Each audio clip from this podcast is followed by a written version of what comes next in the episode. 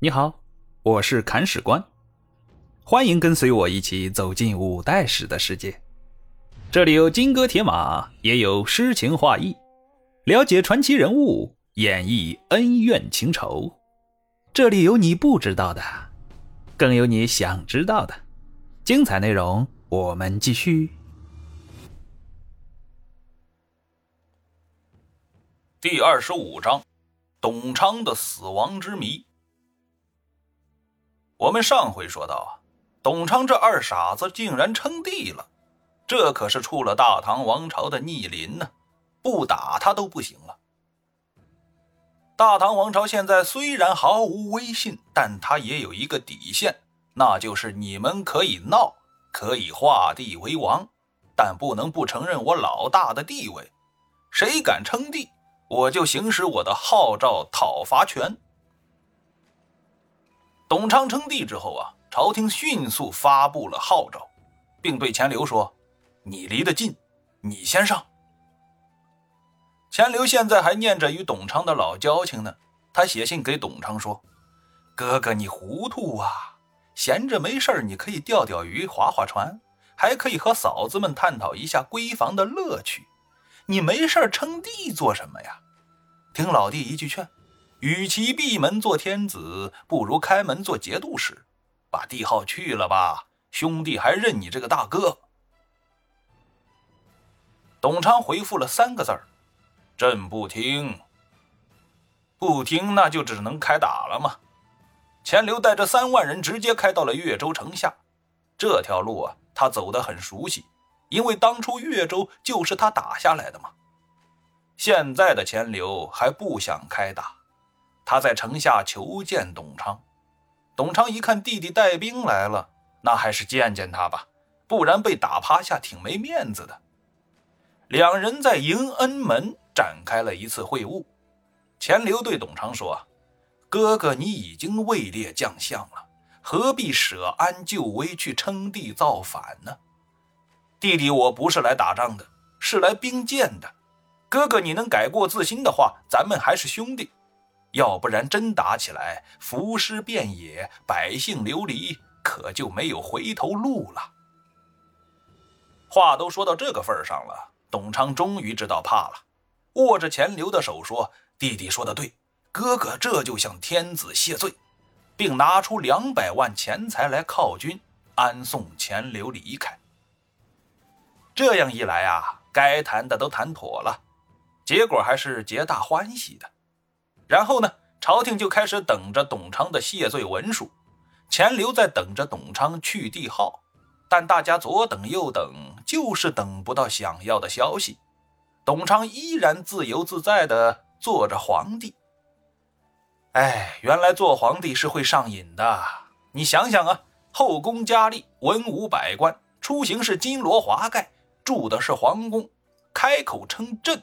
发布命令那是圣旨，大有天大地大，我最大的英雄气概。如果没坐上这个位置也就罢了，问题是好不容易坐上去了，再下来的话挺不情愿的。既然董昌不情愿下来，那就会有人拉他下来。钱镠又一次出兵了，他之前把文戏做得很足，现在开始上演武戏。他派出了新组建的王牌军吴永都，领兵的是钱镠手下头号大将顾全武。这员猛将带兵一路打过去，连战连捷，再一次兵围越州。我们说董昌的手下都是掷骰子的高手，打仗是真的不中用啊。但有一个人很中用，因为他不用掷骰子，也能在董昌手下做高官，因为他是董昌哥哥的儿子。唤董昌一声叔叔，这个人呢，名字叫董真。董真很能打呀，他死守越州城，顾全武使尽浑身解数，硬是攻不进去。这样一来，局面可就僵住了呀。而僵局需要破解，被人围住的董昌表示很着急，于是啊，按照敌人的敌人就是朋友的道理，他向淮南的杨行密求援。杨行密感觉这是背后捅钱镠刀子的好机会，他派出三路大军，其中两路攻打钱镠的苏州和杭州，另一路与董昌的部队会合，围攻钱镠的嘉兴。钱镠这次很猛啊，他打退了对方三路大军，虽然取得了胜利，但钱镠害怕自己的大本营杭州有失，最终还是退兵了。董昌总算松了一口气呀，但他这口气还没喘匀呢。钱镠又来了，钱镠是不得不来呀，他等不及了，因为朝廷听取了杨行密的建议，赦免了董昌。在朝廷眼中啊，董昌是成不了大气候的，留着他有用，这样可以避免钱镠的势力进一步做大，对大唐的江山社稷是有益的。这时候，钱镠的心里也发生了变化。如果说之前打仗是响应朝廷号召不得不动，那现在就是在为自己打仗，要拼命了。因为钱镠和杨行密联合，让他嗅到了很浓烈的危险气息。敌人一南一北，把自己夹在中间，长时间下去是要出问题的呀。一个杨行密他都干不过，更何况是两人联手呢？于是啊。钱镠现在想要吞并董昌的地盘，一统两浙，他不再理会朝廷的圣旨，速战速决，再次兵围越州。钱镠这次是动真格的了，在围困越州的同时，他派兵剪除了周围董昌的势力，连下石城、余姚等地，越州现在成了一座孤城。孤城里还有一个董贞。有他在，越州城难破啊！然而上天似乎十分眷顾钱镠，就在围城的紧急时刻，董贞死了，而他是被自己人杀死的。我们说，蠢人与小人之间是没有能人的生存空间的。董贞是个能人，他很会打仗，但他与手下的一员皮匠关系很差。关系差也就罢了，毕竟人和人之间相处本来就很复杂。同样的一个人，有人说他好，就会有人说他坏。但坏就坏在这员皮匠与董昌的关系很好。他对董昌说：“你的这个侄儿靠不住啊！你把全城的军权都交给了他，他却要带兵去投降。我就是被他派去与敌军联系的人。我是看你这个人不错，才过来通风报信的。”你可要小心这个人啦！现在的董昌已经是穷途末路啊，他现在谁也信不过，但唯独听信小人的话，甚至有可能这员皮匠就是他派去监视董贞的。既然董贞要投降，那就杀了他吧。董贞被杀，守城的日子更加艰辛。董昌接下来亲自挂帅，并利用二战中红场阅兵的套路，想要反败为胜。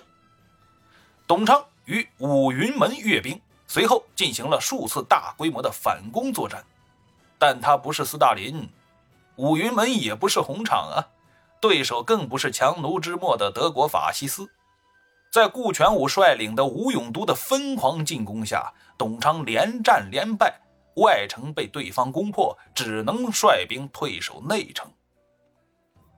现在的董昌已经没有翻盘的机会了。敌军既然能够攻破外城，内城更是不在话下呀。但是对方停止了进攻，并不是他们大发慈悲，而是要降低作战成本。顾全武派人到内城劝降来了。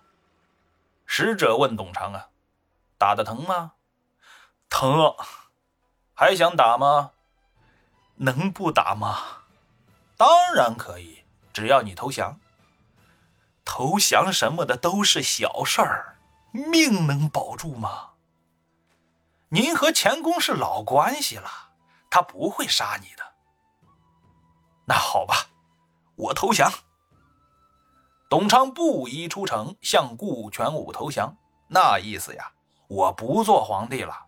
我现在就是一介草民。钱镠不在军中啊，他在杭州，所以啊，顾全武派手下大将吴章用大船护送董昌去杭州。走到半路的时候啊，吴章开始磨刀。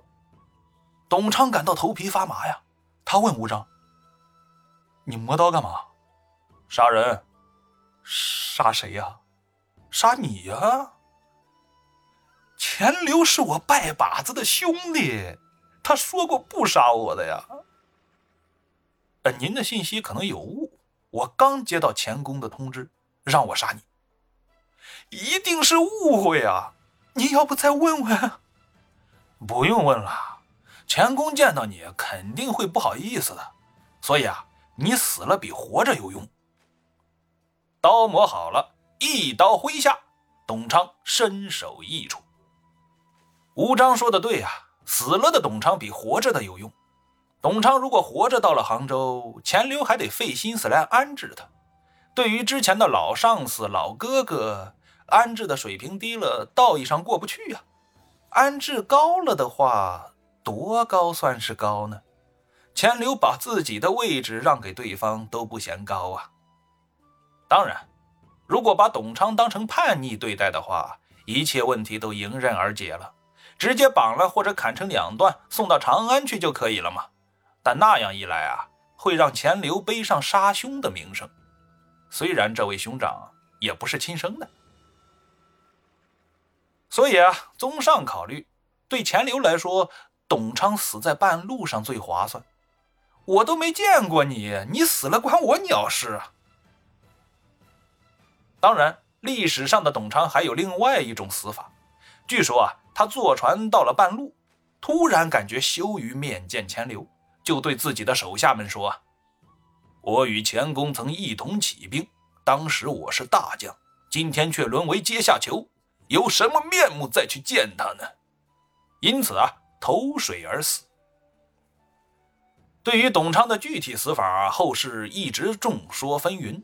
我认为被杀的可能性更大一些，投水死的说法很可能是钱刘编出来遮羞的。因为董昌如果真的想死的话，根本就不会投降，直接在城头上抹脖子，岂不是更英雄啊？总之啊，董昌做了一年多的伪皇帝后死掉了，他的首级被传送长安。他的后宫和文武百官也被钱镠杀了个干干净净。最重要的是啊，钱镠通过这一战把浙东收入了囊中，他一统两浙，成为盘踞在浙江地区的大军阀，为日后建立吴越国打下了坚实的基础。而仗打赢了，辖区还要治理呀。湖南的马殷是个经济学家，人家是个发展国内经济的好手。那钱镠是个啥呢？我们且听下回分解。